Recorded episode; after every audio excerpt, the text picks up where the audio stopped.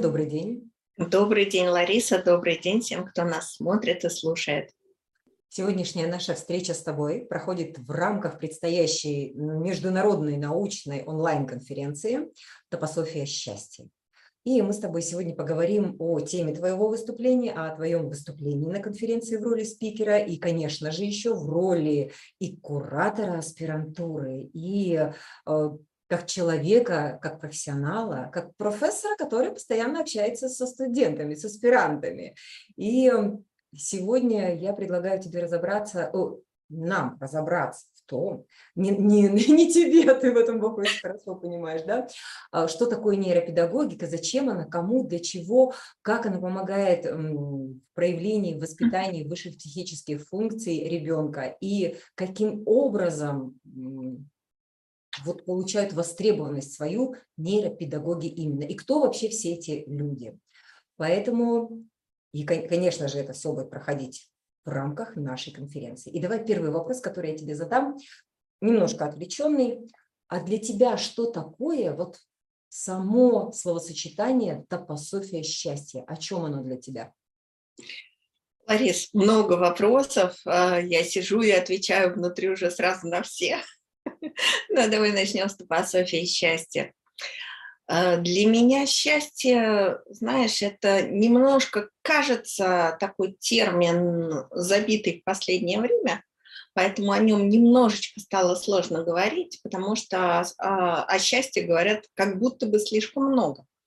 Но, на мой взгляд, э, счастье – это вот то состояние жизненности, да, то состояние энергетической наполненности, присутствия, а, включенности в жизнь и раскрытия внутренней природы. И я как педагог и как психолог, для меня это очень такое глубокое и понятное, потому что воспитании, раз мы сегодня с тобой про нейропедагогику, воспитание, развитие ребенка, оно должно происходить в среде счастья. И топософия – это некое да, понятие о пространственных ориентирах, и вот это пространство бытия счастье, мне кажется, что это тот питательный бульон, если можно так сказать, для развития человека, начиная с рождения, зачатия, наверное, потому что а, конечно, все начинается очень рано, и не тогда, когда ребенок садится за парту или когда мы ведем его в школу, а буквально с самого начала происходит наше формирование и формирование в некой среде. Так вот, топософия счастья для меня – это про создание этой самой среды для развития, которая не заканчивается детством, некая база становления, оно происходит с нами. Период да, нашего взросления, но и далее это основание дает нам возможность опираясь на него, быть счастливыми, двигаться к развитию, к расширению этого не только состояние, но и пространство счастья.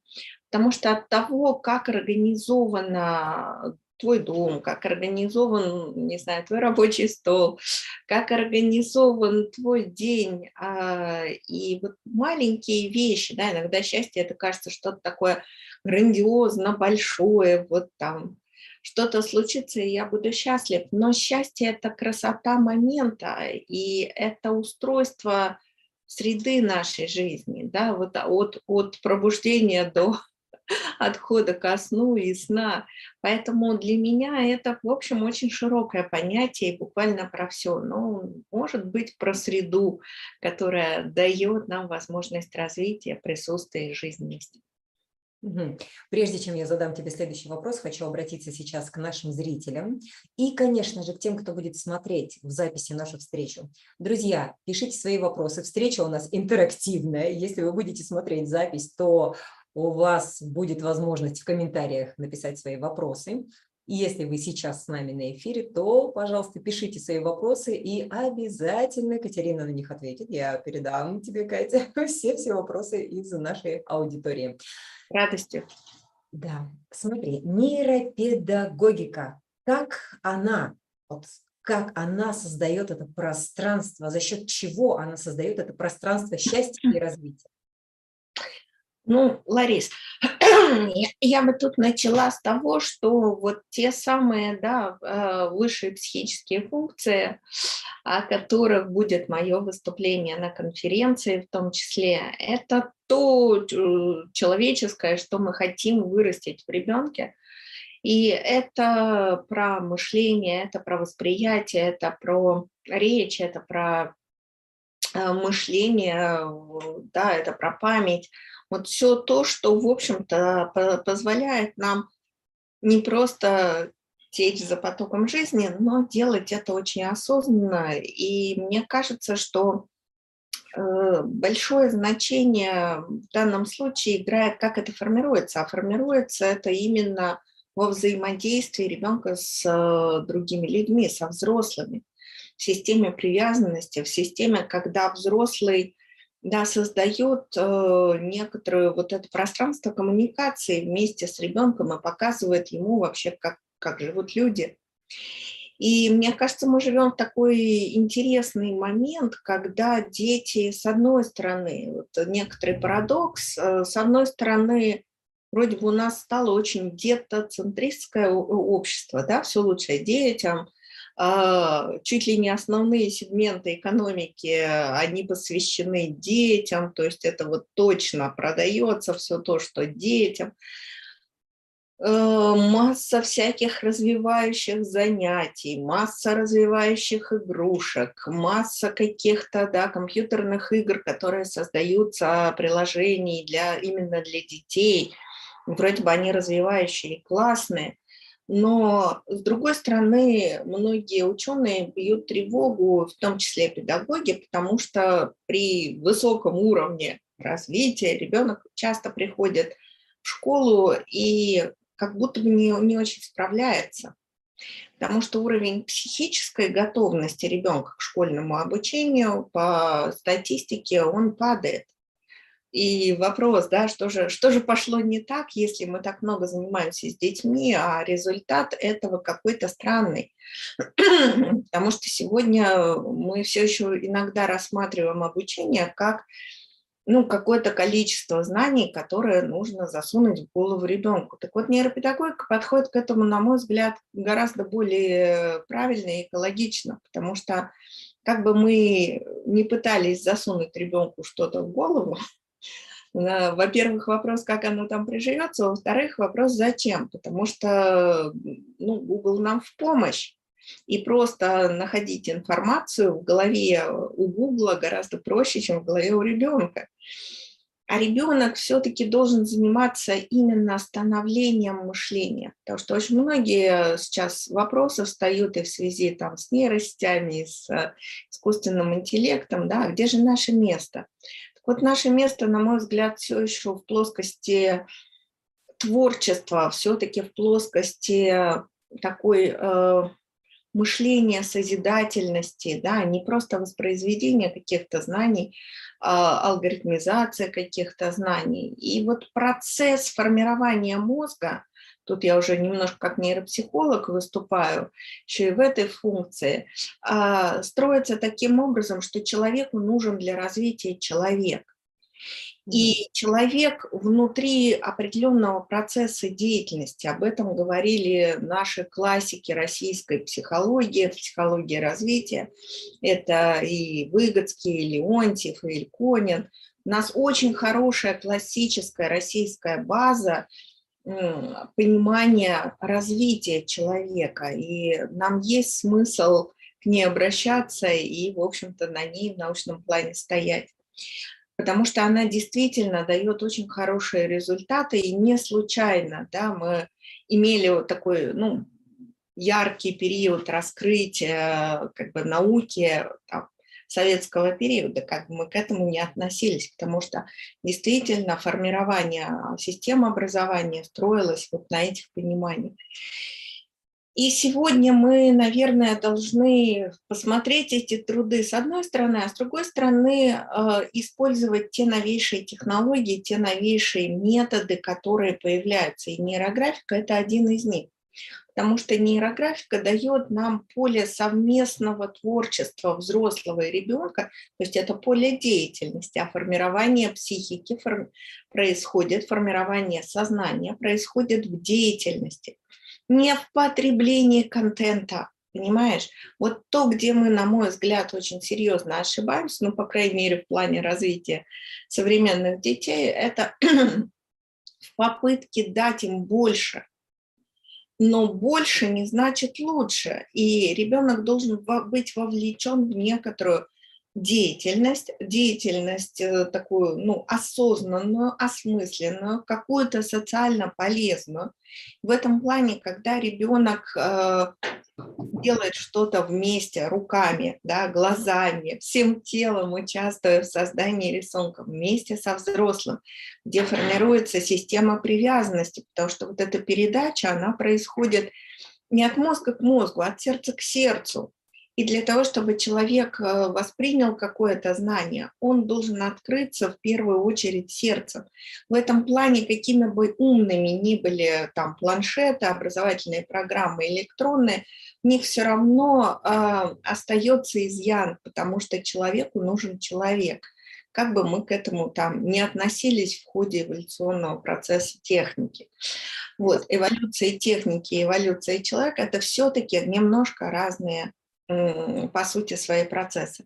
И поэтому, когда мы рисуем вместе с ребенком, есть эта среда, среда коммуникации, среда сотворчества, среда, в которой взрослый, являющийся для ребенка неким образцом, потому что ребенок принимает по подобию, да, все знают, наверное, этот мем по поводу того, что не учите ничему детей, в общем, не воспитывайте, они посмотрят на вас и все поймут сами, да, они за вами повторяют.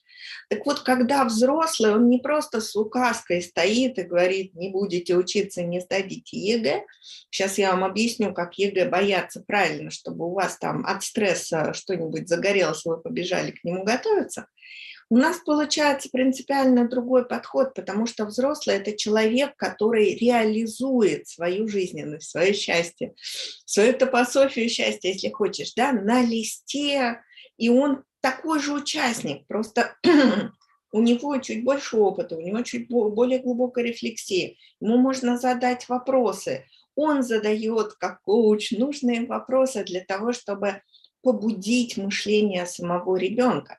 И вот здесь происходит эта алхимия э, возникновения психической реальности, психической, э, да, вот этого развития человека, формирования этих высших психических функций.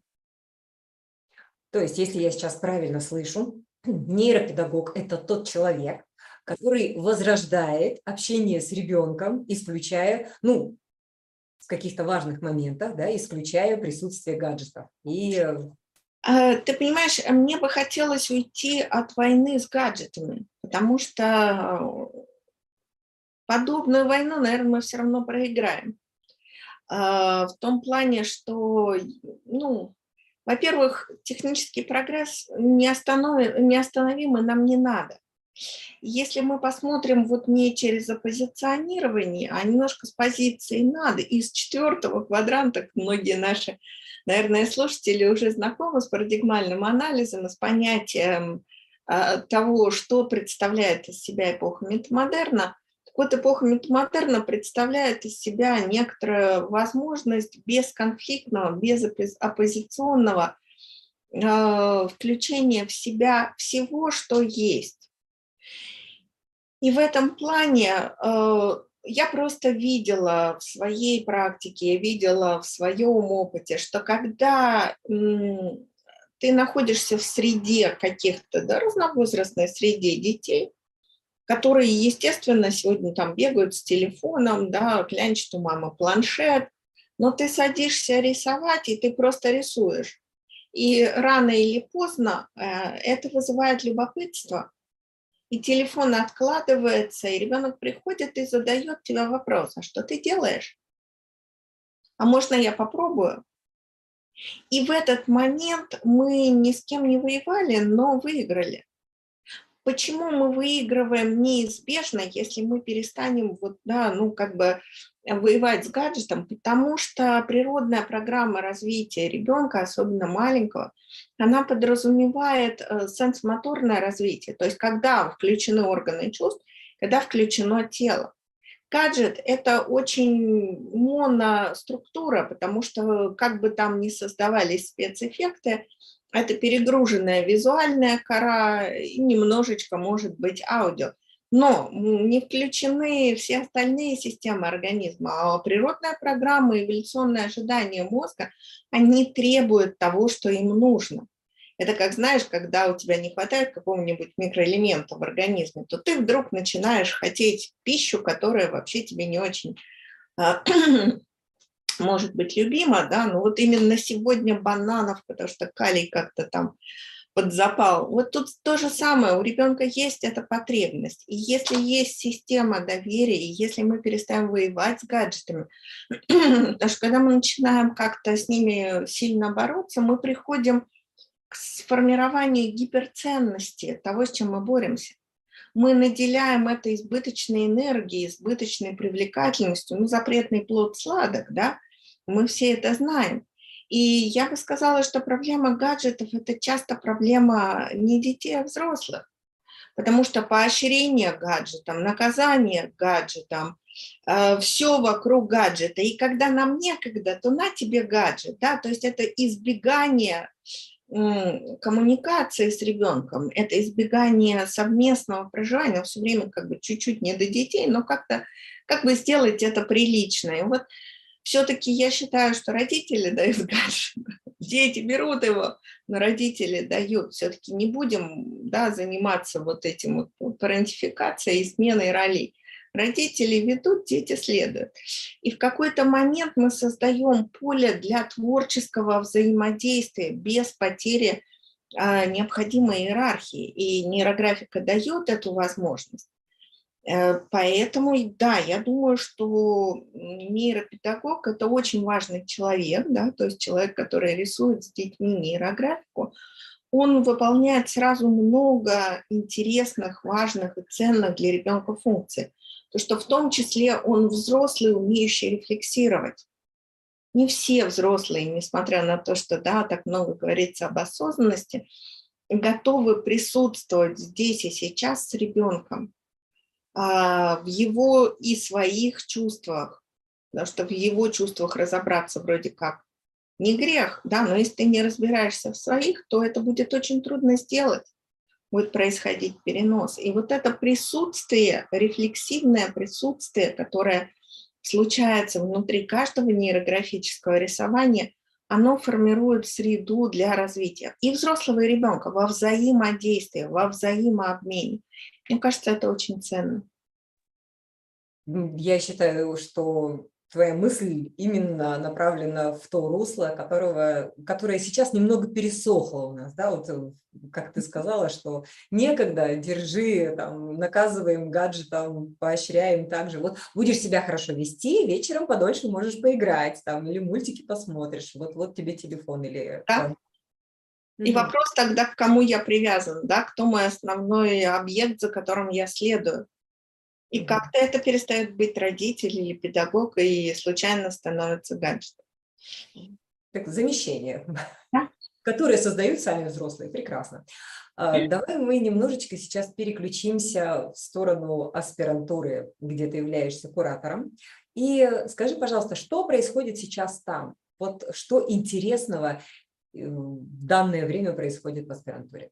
Ну, сейчас, э, наверное, очень интересный момент, э, такой пик интереса, который происходит осенью. Я очень люблю этот период, потому что, с одной стороны, э, наши аспиранты готовятся к защите прошлого года, с другой стороны, наши новые аспиранты, они сейчас формируют темы, и они сейчас входят в работу, и это очень, знаешь, такой вдохновляющий, э, вдохновляющий момент, потому что ты видишь, как много интересных направлений, я, я вижу, как много интересных направлений начинает формироваться в нашей научной школе. Да? Новые исследования дают нам новые возможности опираются на те исследования, которые уже сделаны, естественно, на исследования коллег. Вот, и в этом году у нас есть темы, которые связаны, например, а, не только с нейрографикой, но и с исследованиями Багабан. Мы уже добрались и до Багабан. И э, очень интересно то, что, я думаю, в этом году у нас будут работы, связанные как раз-таки с нейропедагогикой. У нас пришло несколько педагогов, которые э, в том числе закончили наш э, курс нейропедагогика и готовы заниматься научным исследованием в этом направлении. Я думаю, что это очень важно, очень ценно и в том числе дает возможность ну, как-то по-новому, да, на новом уровне зазвучать нейропедагогики и, возможно, войти в более широкий э, контекст и школьного, и дополнительного, и дошкольного и, возможно, какого-то да, образования в колледжах или где-то еще, потому что фактически а, наш курс нейропедагогик, он дает достаточно такую хорошую базу для работы с детьми совершенно разных возрастов и учитывает эти возрастные особенности. Вот, поэтому у нас сейчас в аспирантуре, да, к нам, кстати, можно еще присоединиться, потому что мы начали работать 15 сентября, сейчас идут все установочные мероприятия, но для тех, кто, может быть, что-то пропустил, э, есть прекрасная возможность к нам еще влиться. Сейчас в чате как раз-таки появилась ссылка на курс аспирантуры. И если вам в данное время очень интересно, что же там происходит, вы можете пройти по ссылке и познакомиться с информацией, которая представлена на сайте программы. Ну, а мы двигаемся и продолжаем. У нас осталось не так много времени на общение, потому как все основное, все самое-самое интересное, я надеюсь, что будет присутствовать на конференции. И поэтому сегодня у нас такая мягкая подводка к твоему выступлению. А, вот хорошо, что еще можно подключиться, это замечательно. Давай вот немножечко о таких установочных моментах. Да? Насколько люди успевают за год? Вот программа длится год, всего лишь год. С одной стороны, вот сейчас кажется, ох, еще целый год впереди. Я понимаю сейчас тех людей, которые с прошлого года оказались в осени и немножечко оторопели от того, что год-то уже прошел. А, Ларис, я бы ответила на твой вопрос таким образом. То есть, а, да, аспирантура – это программа для взрослых, ответственных, и а, людей, которые готовы работать, структурировать свое время. То есть это точно не детский сад, не халява. Вот, это очень такое взрослое обучение. С другой стороны, наука требует некоторой тщательности, а с третьей стороны, мы даем достаточно большой уровень поддержки в аспирантуре, который позволяет э, двигаться и не завязать в этом процессе двигаться достаточно собранно, динамично, структурно. И я бы не сказала, что это что-то такое безумно сложное, невозможное, потому что уже вот буквально да, на прошлой неделе на занятиях я и Дарья, когда мы вели э, занятия аспирантуры, мы объясняли как раз нашим аспирантам, каким образом структурировать, начать, продолжить работу, каким образом э, формируются главы, каким образом публикуются статьи, которые, в общем-то, ложатся в основании твоей диссертации. В этом плане все очень четко и не требует какого-то знаешь, такого избыточного усилия. А, есть уже некоторая методология, каким образом мы двигаемся.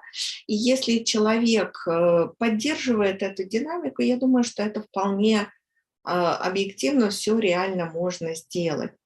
Но для тех, кто там безумно боится, да, мы не, применяем каких-то страшных санкций, мер к тем, кто не успевает за год. То есть нас кто-то защищается, например, через полтора года, да, то есть идет какая-то там год работы, полгода доведения, до, до, до чистка, доведения работы. То знаешь, еще есть всегда такой момент, надо вовремя остановиться, потому что Если вначале аспиранты задают нам вопросы, «А, как же я возьму э, столько материала, да, как, как я вообще это все напишу целых там 130, 140, 150 страниц, из чего я это сделаю, то когда аспиранты у нас заканчивают, то начинается, как же мне сократить там 300 страниц до 150, а ведь я хотела бы еще это, это, это, и вот то тоже заверните, пожалуйста, оно мне пригодится. И здесь приходится да, немножко затормаживать процесс, ставить точку, потому что научное исследование, оно никогда не заканчивается, это правда, но защита работы – это конечный процесс. И вот тут приходится развести одно и другое. Научная работа, которую пишет наш диссертант, это некоторая все равно квалификационная работа которая имеет свою структуру, порядок э, защиты, порядок формирования, и она конечна. Но это не означает, что человек все. Научная деятельность не заканчивается, и защитившись, мы продолжаем писать статьи, мы продолжаем выступать на конференциях, мы продолжаем наши исследования, и кто-то идет дальше, например, в докторантуру из наших кандидатов и так далее. А, Поэтому главное начать, главное намерение, главное понимание, что и зачем ты хочешь сделать, и тогда все получается. То есть вот этот вот момент, главное, что и зачем ты хочешь сделать. Да, при том, что, наверное, мы можем даже уточнить уже в ходе самой э, аспирантуры. Конечно, люди приходят к нам, мы ну, не выдаем. Здравствуйте, я бы хотел писать по пирамиде. Нет, ты будешь писать про нейрографию. Конечно, у нас такого нет. А, у, мы с большим уважением относимся к каждому нашему аспиранту. Каждый приходит, у нас это не студенты, которые вчера закончили магистратуру, это люди, которые, как правило, имеют хороший жизненный опыт за плечами, это люди, которые имеют очень интересную комбинацию специ... специальностей профессиональных образований, и поэтому получаются очень глубокие, интересные работы на стыке этого опыта, но с использованием инструментов Института психологии и творчества, нашей концептуальной такой основы теории метамодерна, парадигмального анализа как метода, при помощи которого мы исследуем осмысливаем и описываем эту реальность. Я действительно с радостью слушаю тебя, и когда ты говоришь о том, что сейчас расширяется, сейчас не только с нейрографикой, и э, уже Богобан вступил на путь. И мы с удовольствием примем кого-то, кто хотел бы заняться пирамидой, потому что у нас еще открыто направление работы с пирамидой, с мультиролевой личностью, поэтому а, мы как раз-таки открыты людям, которые бы хотели расширить и посмотреть и в этих направлениях, кто уже владеет этим инструментом. Прекрасно, мы вас ждем, приходите, поддержим. Ну а если вы еще не успели или вы еще впервые слышите, а, что же такое мультиролевая личность, то, конечно же, проходите по ссылке на, в календарь, на календарь, в календарь, Э, в календарь института и знакомьтесь э, с расписанием курсов, расписанием программ, подбирайте для себя то, что вам сейчас будет интереснее всего. И всегда, всегда, всегда, естественно, мы приглашаем на нейрографику, на обучающие курсы нейрографики. И как только говоришь «приглашаем», хочется приглашать сразу везде и всегда, потому что видишь те лица, э, которые после обучения выходят с огромными глазами и говорят, да, наконец-то я знаю, наконец-то я понимаю. И те, кстати, вот я когда тебя вижу, сразу почему-то у меня возникает, знаешь, такой визуальный ряд с молодыми мамами, ассоциативный, четкий уже. Да, я фаню, фаню этой энергии, потому что всю жизнь я адвокат мам и человек, который занимается мамами, поэтому да, я мама-мам. Именно поэтому Любовь Ревякина, мама троих детей, смогла защитить докторскую. И Дарья Буталик тоже мама троих детей, еще и подростков. Да, вот, когда это к тому, что люди говорят, что мамы говорят, ох, у меня их двое, у нас с тремя есть доктора наук, у меня их трое и четверо, да. Ждем, э, ждем, конечно, всех кто сейчас, послушав нашу беседу, подумал, а не пойти ли мне вот по научной дороге, не открыть ли мне ее себе? Проходите по ссылке, ознакомьтесь с программой аспирантуры, с нашими преподавателями замечательными. Мне нравится очень, что преподавательский состав расширяется, не остается в том же составе, и это прям большое вам а мне, э, Ларис, очень нравится, что в этом году наши аспиранты настолько активные, что они уже, некоторые, да, уже выступают э, на нашей конференции, уже готовы какие-то статьи, мы только две недели как начали заниматься, кто-то уже корректирует статьи, кто-то их уже отсылает, кто-то уже выступает, и это очень такой живой и интересный процесс – взаимообмена, в том числе идеями, вдохновением, возможностями. Поэтому попасть в такую среду да, развития движения, вот интересы и потенциала, это, мне кажется, бесценным. Даже если человек пока думает, ой, это, наверное, не про меня, то сама волна вот э, этой научной работы, она вдохновляет и затягивает. Это безумно интересно. Это безумно интересно, возможно и не так сложно. В том числе у нас есть а, лаборатория научного текста, то есть для тех, кто говорит, ой, нет, я не знаю, как это писать. Да, научный текст несколько отличается по стилистике от того, что мы пишем каждый день в каких-то личных сообщениях, постах, публикациях. Но мы обучаем этому и обучаем достаточно успешно. Это расширение для вас. Так что приходите, будем вам рады. Ну, а как-то, но аспирант – человек обучаемый, и поэтому имеет возможность пройти сквозь все трудности, которые могут перед ним возникать. Ну и, конечно же, да, Катя, спасибо тебе, что ты уже начала, о том, что у нас будут прекрасный спикерский, э, будет прекрасный спикерский состав на конференции.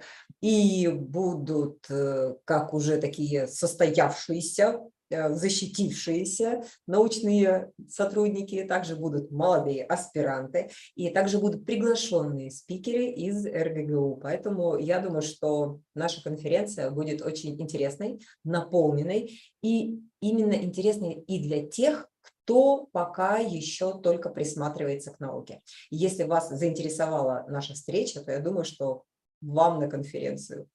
Кать, огромное тебе спасибо за встречу, за беседу. Можно еще чуть-чуть добавлю. Вот мне очень хочется сказать нашим слушателям э, сегодня, что научная конференция может для некоторых звучать как что-то сложное и страшное. На самом деле, э, поскольку мы относимся к практической психологии, поскольку мы будем в том числе рассказывать про практические аспекты педагогики, это будет не только там да, умно, но это будет интересно и практично. Поэтому даже если вы не имеете отношения к науке или не собираетесь в аспирантуру, вы однозначно найдете полезное, интересное и практичное, что вы сможете внести в свою повседневную жизнь. Ибо наука, она всегда была связана с жизнью людей. Она не существует где-то отдельно просто в умных там ученых кабинетах, ученых советах, каких-то закрытых библиотеках. Мы для вас, все то, что мы исследуем, мы подтверждаем, да, мы проверяем, как классно это работает на самом деле, чтобы это не было голословным утверждением, каким-то мемом, хэштегом, потому что нейрографика действительно работает, и мы знаем как. Нам очень хотелось бы поделиться этим с вами, для того, чтобы вы тоже об этом знали. Так что приходите, а я думаю, что вы узнаете много интересного. И еще минутку заземления такого. Приходите, и вы точно будете знать, что нейрографика имеет научную базу как метод. И вы увидите даже тех людей, которые уже получили ученые степени благодаря и нейрографике в том числе. Поэтому добро пожаловать. Спасибо, Катя, еще раз тебе. И до новых встреч. До скорейшей встречи.